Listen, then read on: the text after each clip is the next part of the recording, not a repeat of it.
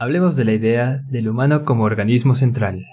De la relación con lo no humano que asimilamos a lo humano. De la cúspide de la evolución llamada ser humano. Concluyamos nuestra conversación sobre Tensura, aquella vez que me convertí en slime. Bienvenidos a Diakefo, Filosofía y Anime, el día que reencarné como filósofo.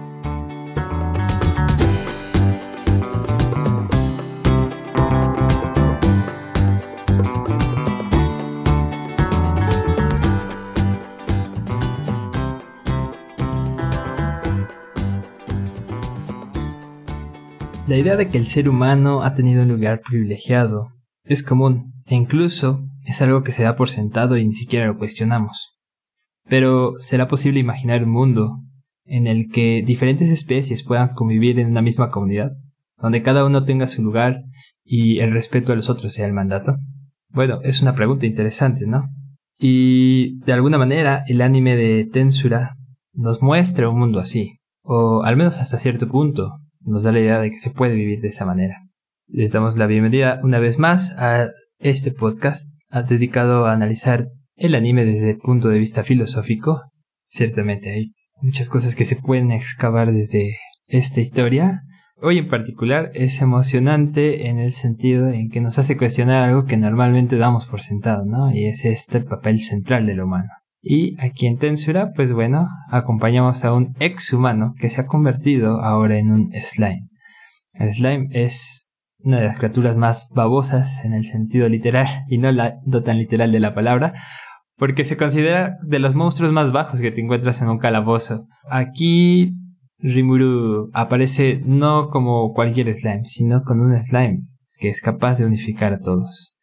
Y bueno, me gustaría saber qué opinan al respecto, cómo ven esta posibilidad de no poner el foco en el mundo humano. Uno de los aspectos que a mí me llama, o me ha llamado siempre más la atención de esta serie, Javier, el hecho de que en el centro de, de toda esta historia están personajes no humanos. Los humanos interactúan con ellos, los protagonistas, o el protagonista, pero están más bien en la periferia. El inicio de la historia empieza, por así decirlo, con los marginados, con aquellos que son distintos. Como Rimuru les trae, no sé si llamarlo esperanza o unidad a lo no humano. Pero uno de los objetivos que plantea Rimuru y de hecho que adoptan todos gracias a la influencia de Rimuru como decíamos en el episodio anterior, es el hecho de que él quiere construir un lugar donde todos puedan convivir. ¿Cómo decirlo? Rimuro quiere construir un lugar donde todos, sin importar su especie, puedan vivir en paz. Y esta es una de las partes más interesantes porque para mí ofrece la posibilidad de, de establecer una sociedad, como tú decías Javier, en la cual todo lo vivo se coordina y trabaja de forma armoniosa. El punto interesante es que, de alguna forma, como que este ideal, que yo creo que es es interesante en sí mismo, se ve reflejada en el anime porque de repente cuando conforme ves cómo estos seres, los goblins, los lobos, los orcos, los ogros, se van incorporando al gobierno de Rimuro, van tomando apariencias cada vez más y más humanas. Incluso hay un personaje, el, dragón Beldora, del que hablábamos, eh, hemos hablado ya antes. Este dragón, que aparece como una figura gigante, pues es un dragón, en una parte de la historia, ya en la segunda temporada, se vuelve totalmente humano, con intereses totalmente humanos. Entonces hay como un, un contraste ahí en la que a mí me hace pensar, bueno, es que eh, hasta qué punto necesitamos que lo no humano se vuelva humano para que podamos interactuar con ello. Me gustaría empezar por esa idea. Sí, hay muchos elementos en Tensura que realmente nos ponen a, a pensar en este contraste que Creo que para resumirlo, podría ser este hecho de que pensamos de que toda la historia, incluso todo lo que se encuentra a nuestro alrededor, gira precisamente alrededor del humano. Y, como ya lo comentaban, una de las cosas, un objetivo que tiene Rimuru en esta serie es crear este lugar donde todos puedan convivir. Pero pareciese, si, nos podemos analizar un poquito más, pareciese que incluso la forma de organizarse es a partir de su experiencia como humano, ¿no? Y, y esto es lo que una de las cosas que Rimuru hace, ¿no? Cuando no sabe qué hacer, trata de apelar a este a esta conciencia humana que tuvo antes de reencarnar. Entonces esto pareciese decirnos que la única forma en la cual la sociedad, e, el mundo, las organizaciones sociales se pueden establecer es a partir del humano. Eh, lógicamente esto sucede desde, desde este mundo en donde la sociedad se conforma de goblins, de lobos y un sinfín de habitantes. Entonces, eh, la pregunta aquí también que ya sé es, ¿cómo podríamos nosotros asumir que aquello que está fuera y que no es humano se nos puede presentar y puede vivir de forma distinta? Esto me hace pensar nada más este, a nuestros oyentes. Muchas de las veces tenemos mascotas, perros, animales y pensemos nada más en el término mascota. ¿Qué significa el término mascota? Ese animal es eh, compañía del hombre, ¿no? Siempre está inmiscuida esta palabra. Dejémoslo a un lado. ¿Qué es lo que pasa con las mascotas? Este, muchas de las veces asumimos que las mascotas no son animales, sino son una extensión del humano y por lo tanto tratamos de humanizarlos, ¿no? Es un término, realmente no sabría decir qué tan relativamente nuevo, pero al menos en esta forma de, hacer esta crítica a cómo las personas tratan a los animales, realmente nuevo, ¿no? Eh, humanizamos a los eh, nuestros animales, a nuestras mascotas, este, haciéndolos vestir de cierta manera, sin ponernos a pensar que también ellos reaccionan de una manera distinta a la cual nosotros, incluso su comportamiento es distinto, ¿no? Porque su mente no piensa como la nuestra. Y no es que diga que ellos no tienen objetivos. Como ya lo platicamos anteriormente, sí lo tienen. Ciertamente, a lo mejor nuestro cerebro es el que no alcanza a comprender que el objetivo de una mascota, de un animal, es completamente distinto al nuestro. Eh, y eso creo que también nos traería una pregunta un poco polémica y sería, ¿Y qué tal si nuestro cerebro es el que es incapaz de asumir que el objetivo de la vida es distinta al cual nosotros vemos? Esa es una muy buena pregunta. Y bueno, la pondré en pausa un momento porque es un tema complicado. Igual creo que nos podemos ir aproximando a intentos de respuesta o algunas consideraciones que nos ayuden como pistas. Eh, voy a retomar tantito algunas cuestiones que, o una cuestión en particular que comentaba el buen Aquiles, y es eh, esta cuestión del cómo funciona la lógica evolutiva en el mundo de Tensura. Bueno, pues aquí funciona de la siguiente manera. Si alguien llega y te pone un nombre, evolucionas. Y si ya tienes un nombre y te lo vuelven a poner, igual evolucionas. es sorprendente. Pero bueno, es parte de la magia de este mundo. Y me parece interesante que la evolución, como bien apuntó Aquiles, es hacia una figura más humana.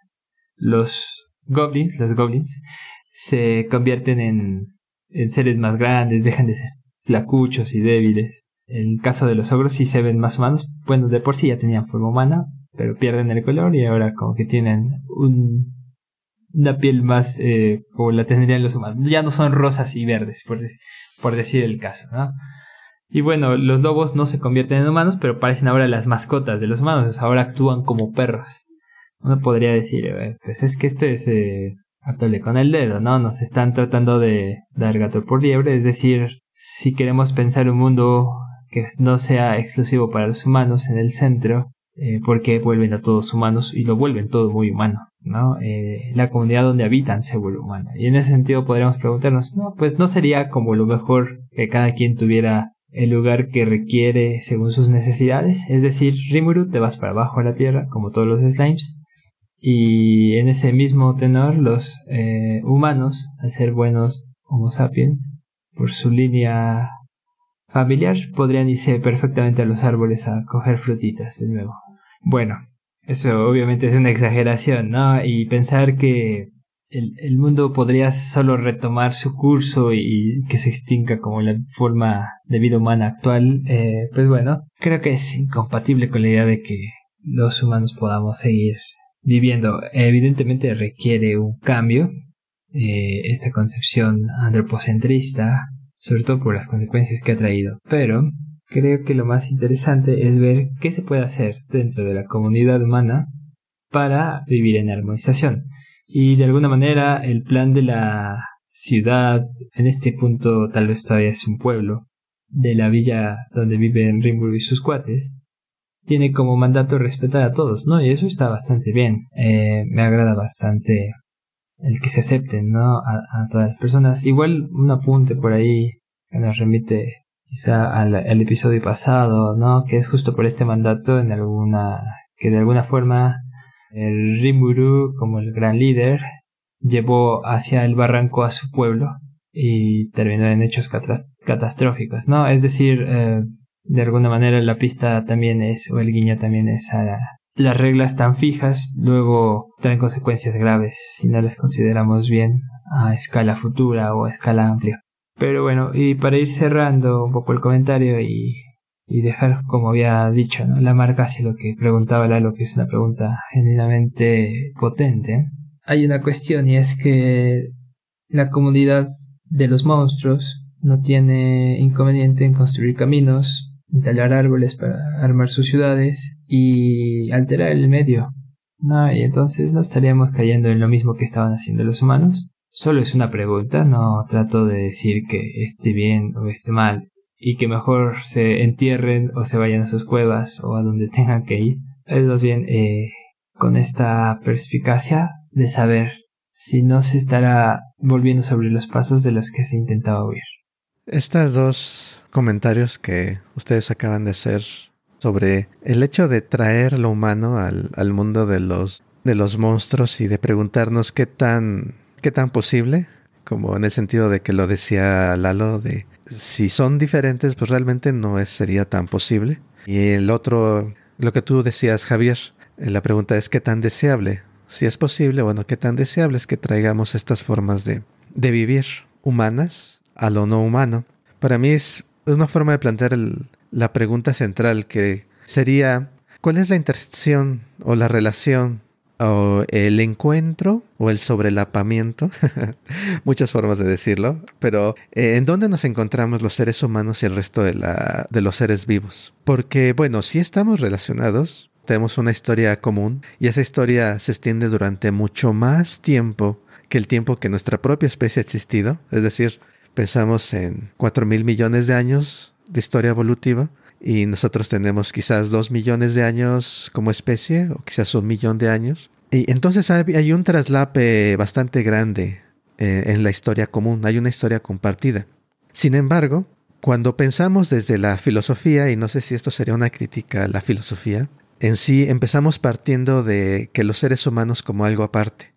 O sea, no es que lo digamos explícitamente, pero la filosofía empieza desde cosas que son, que nos distinguen, ¿no? ¿Qué es lo que nos distingue? La razón, el lenguaje, hablando de los nombres que mencionabas tú, Javier.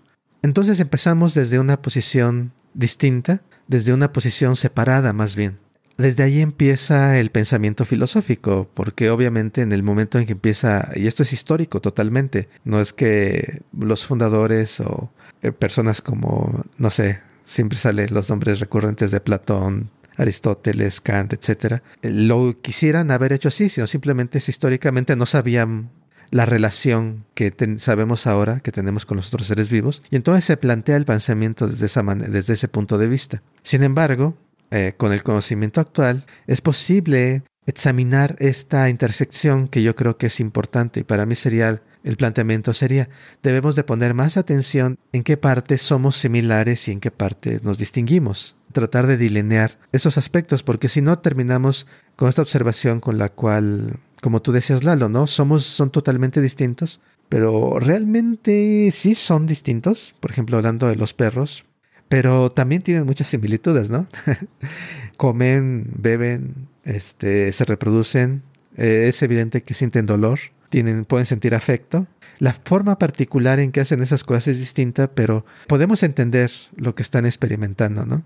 Al menos eso es la, la, idea y la idea de que estamos, tenemos una historia compartida tan extensa hace pensar que quizás sea diferentes, pero es, tiene similitudes. Entonces, ¿de qué forma es similar y de qué forma es diferente? Yo creo que se vuelve el punto interesante, el punto importante que creo que filosóficamente no está tan explorado. Filosóficamente hay pensamientos sobre qué son los animales, qué derechos tienen, pero siempre lo planteamos desde la razón, eh, desde planteamientos antropocéntricos, ¿no? Por hablar de algún ejemplo, algo frecuente que se habla luego en bioética, hablando de los derechos de los animales, planteamientos frecuentes son aquellos que vienen, no sé, de la teoría kantiana, en términos de razón, en términos de, eh, de que hay un deber, se habla de pacientes morales, etc. No me quiero meter mucho en eso, el punto que estoy haciendo es que no se toma en cuenta, muchas veces no tomamos en cuenta las similitudes en el sentido de que pues, los animales, los perros, este, todos sabemos, puedes verlos avergonzados, ¿no? O con miedo, o envidiosos.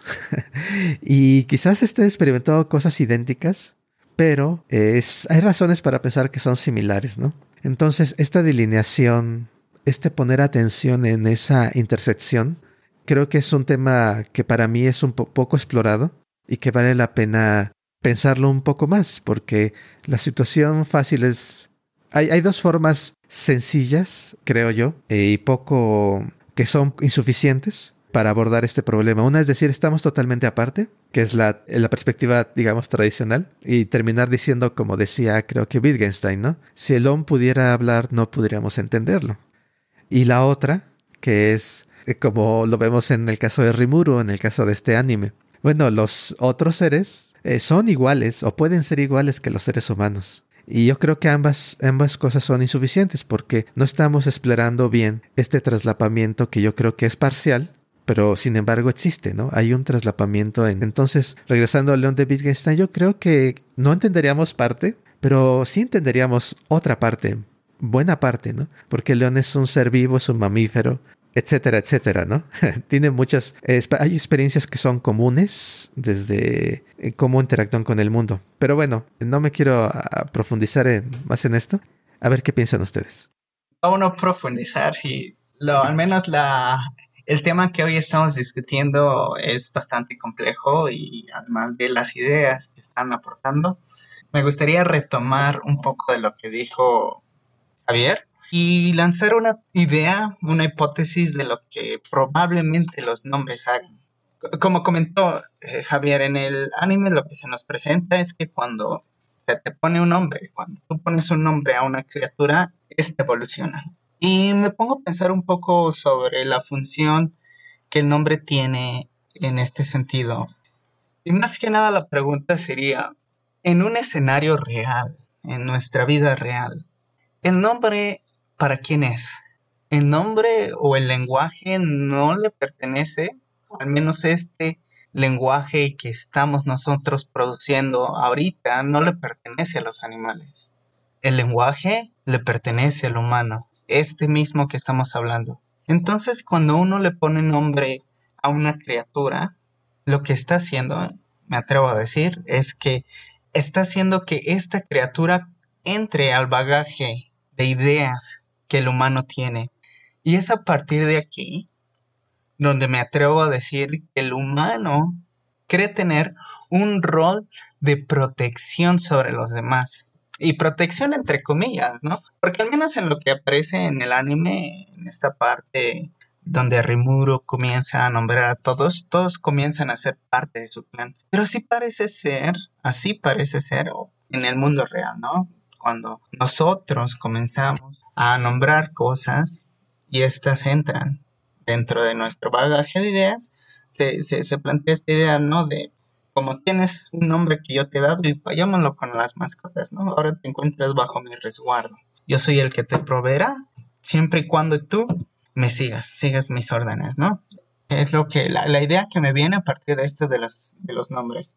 Pero también me gustaría hablar un poco sobre lo que, lo que es la evolución, ¿no? Y, hacer, no hacer una crítica, pero tomar una postura un poco distinta de la que tú tomaste, este, Aquiles.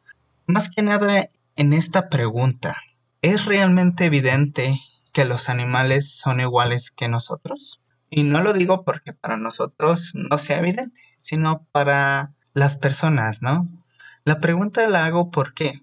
Porque si realmente fuese evidente que los humanos y los animales somos iguales, no nos comportaríamos de la manera en la que lo hacemos. Y siento que el concepto de evolución tiene que ver mucho en esta concepción de cómo tratamos a los demás. Como bien sabemos todos, al menos la idea que ha imperado en el concepto de la evolución es el darwinismo, ¿no?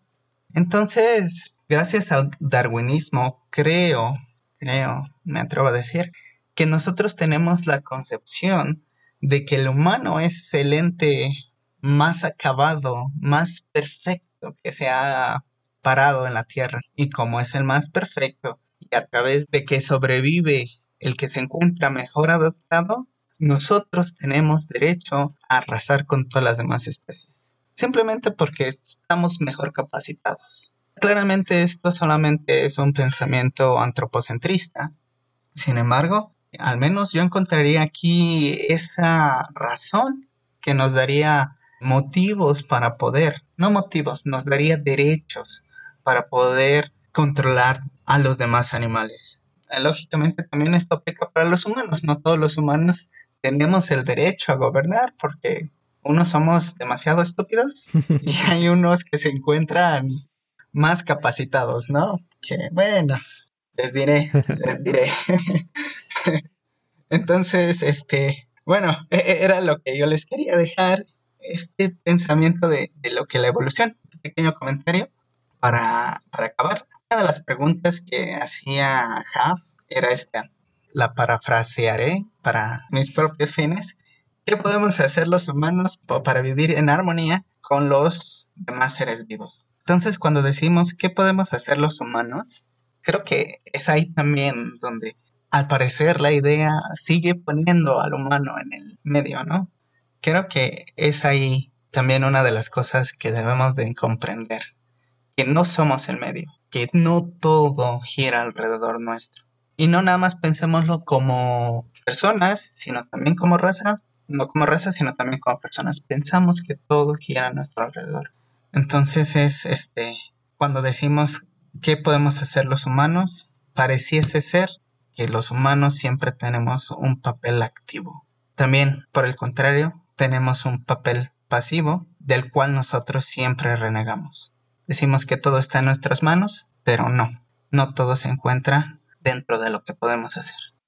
No, perfecto, perfecto, mis estimados, pues hemos tenido una charla con un montón de cuestiones muy interesantes que podemos seguir platicando, que seguramente van a aparecer más animes y un super breve comentario de cierre, igual insisto para que vayamos concluyendo este capítulo, sería preguntarnos justamente, ya que estamos en la invocación de animales fantásticos filosóficos, nos pregunta el astuto filósofo Thomas Nagel, ¿qué se siente ser un murciélago?